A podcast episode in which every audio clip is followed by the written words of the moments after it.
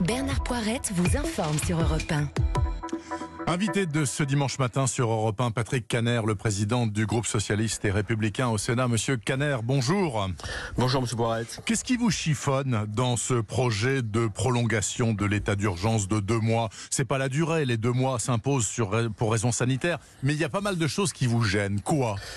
Oui, enfin sur, la prolongation en tant que telle de mois, bien sûr, nous y sommes euh, favorables, comme je pense l'ensemble des sénateurs, parce qu'il faut regarder les choses en face. L'épidémie est encore devant nous. Non, ce que, nous voulons dire euh, et ce que nous dirons à partir de lundi, c'est que un déconfinement raté, c'est un reconfinement qui est assuré. Oui. Et, et très honnêtement, euh, avec la gestion chaotique qui a été celle des masques ou l'absence de tests pendant de très très nombreuses semaines et encore maintenant aujourd'hui, nous nous disons simplement qu'il y a effectivement une crainte de notre part, euh, avec des outils qui sont évoqués notamment dans un article concernant le traçage.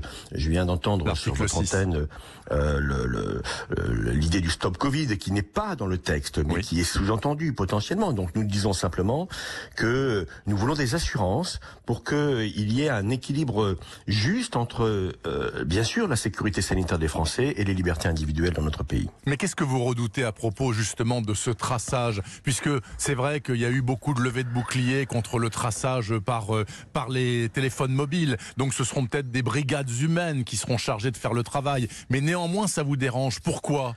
Bah, Ça nous dérange parce qu'il y aura un accès au secret médical et qu'on ne sait pas où partiront euh, ces données, au stade actuel où en est le texte. Et puis un deuxième élément qui est très important, c'est que le gouvernement nous demande euh, en permanence de lui faire confiance. Mmh. Pourquoi pas, direz-vous Mais nous, ce qui nous intéresse, c'est de dire, mais sur un texte qui touche aux liberté individuelle, qui touche euh, vraiment en profondeur de ce qu'est notre démocratie. Nous ne voulons pas, par ordonnance, dans le cadre de l'article 38 de la Constitution, nous ne voulons pas donner ce pouvoir à nouveau au gouvernement. Nous voulons travailler au sein du Parlement cette question. Si le traçage est utile, notamment quand il s'agit de gérer des clusters, selon la formule consacrée euh, aujourd'hui pourquoi pas, à condition que tout soit borné et qu'il n'y ait pas de justement de débordement en, l'espèce. Et c'est là où nous sommes extrêmement inquiets. Donc euh, le texte prévoit une ordonnance, donc un pouvoir de nos gouvernements. Nous ne le voulons pas. Je pense que nous serons très largement majoritaires au Sénat pour que cette confiance soit réelle,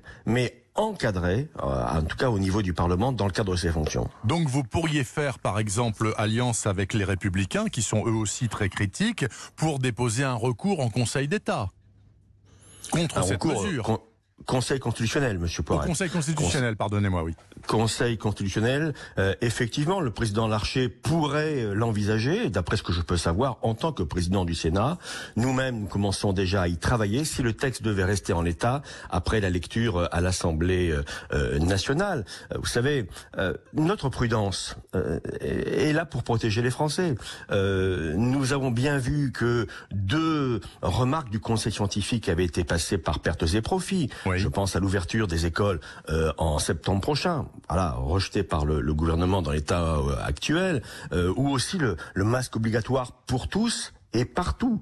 Et donc, euh, quand on voit cela, euh, il est bon que le Parlement, que les représentants de la nation soient extrêmement vigilants pour, encore une fois, non pas euh, empêcher le gouvernement de travailler, nous l'avons déjà montré au travers des premières lois d'urgence que vous avez évoquées au début de notre entretien, mais nous voulons simplement que ce Parlement soit utile aux Français par, la, je dirais, cette, cette connaissance du terrain qui est la sienne, notamment au Sénat. Nous sommes, nous, les relais des élus locaux en, et en permanence, bien sûr, en cette période. Alors, reconnaissez tout de même, Patrick Caner, que euh, nous sommes dans une situation sanitaire exceptionnelle et donc peut-être, et d'ailleurs les Français semblent l'admettre assez largement, l'état d'urgence justifie une atteinte aux droits fondamentaux, même une atteinte temporaire. Une atteinte temporaire euh, qui pourrait être inscrite dans le marbre, nous n'en voulons pas. Nous n'en voulons pas et euh, voilà, nous sommes euh, vigilants sur euh, le sujet. Il faut trouver cet équilibre, un équilibre fragile, je vous le concède, entre encore une fois respect des libertés individuelles, respect des libertés publiques et la sécurité sanitaire des Français. Les Français, bien sûr, peuvent se dire mais on préfère perdre un peu de liberté plutôt que, que notre vie. Mais mais demain, où ira-t-on s'il y a d'autres épidémies qui se produisent? On ne peut pas, dans un état de droit, mettre la démocratie en quarantaine en permanence. Pendant un moment donné, cela peut être euh, tout à fait envisagé, mais pas de manière permanente, comme cela pourrait devenir le cas si nous n'y vivions pas, et c'est le travail du, du Sénat en particulier à partir de lundi. par ailleurs, Patrick Caner, hier matin à 7h45 sur Europe 1, euh, votre collègue de Gironde, sénatrice de Gironde, disait nous allons diligenter une commission d'enquête sur l'affaire des masques qui vont être vendus dans les grandes surfaces à partir de lundi. Il y en a des dizaines de millions qui apparaissent de nulle part alors qu'on en manque depuis six semaines. Qu'est-ce que vous pensez de cette affaire, sachant que euh, les distributeurs sont montés au crâneau hier en disant mais enfin pourquoi on nous cherche des poux dans la tête On fournit des masques, c'est très bien comme ça.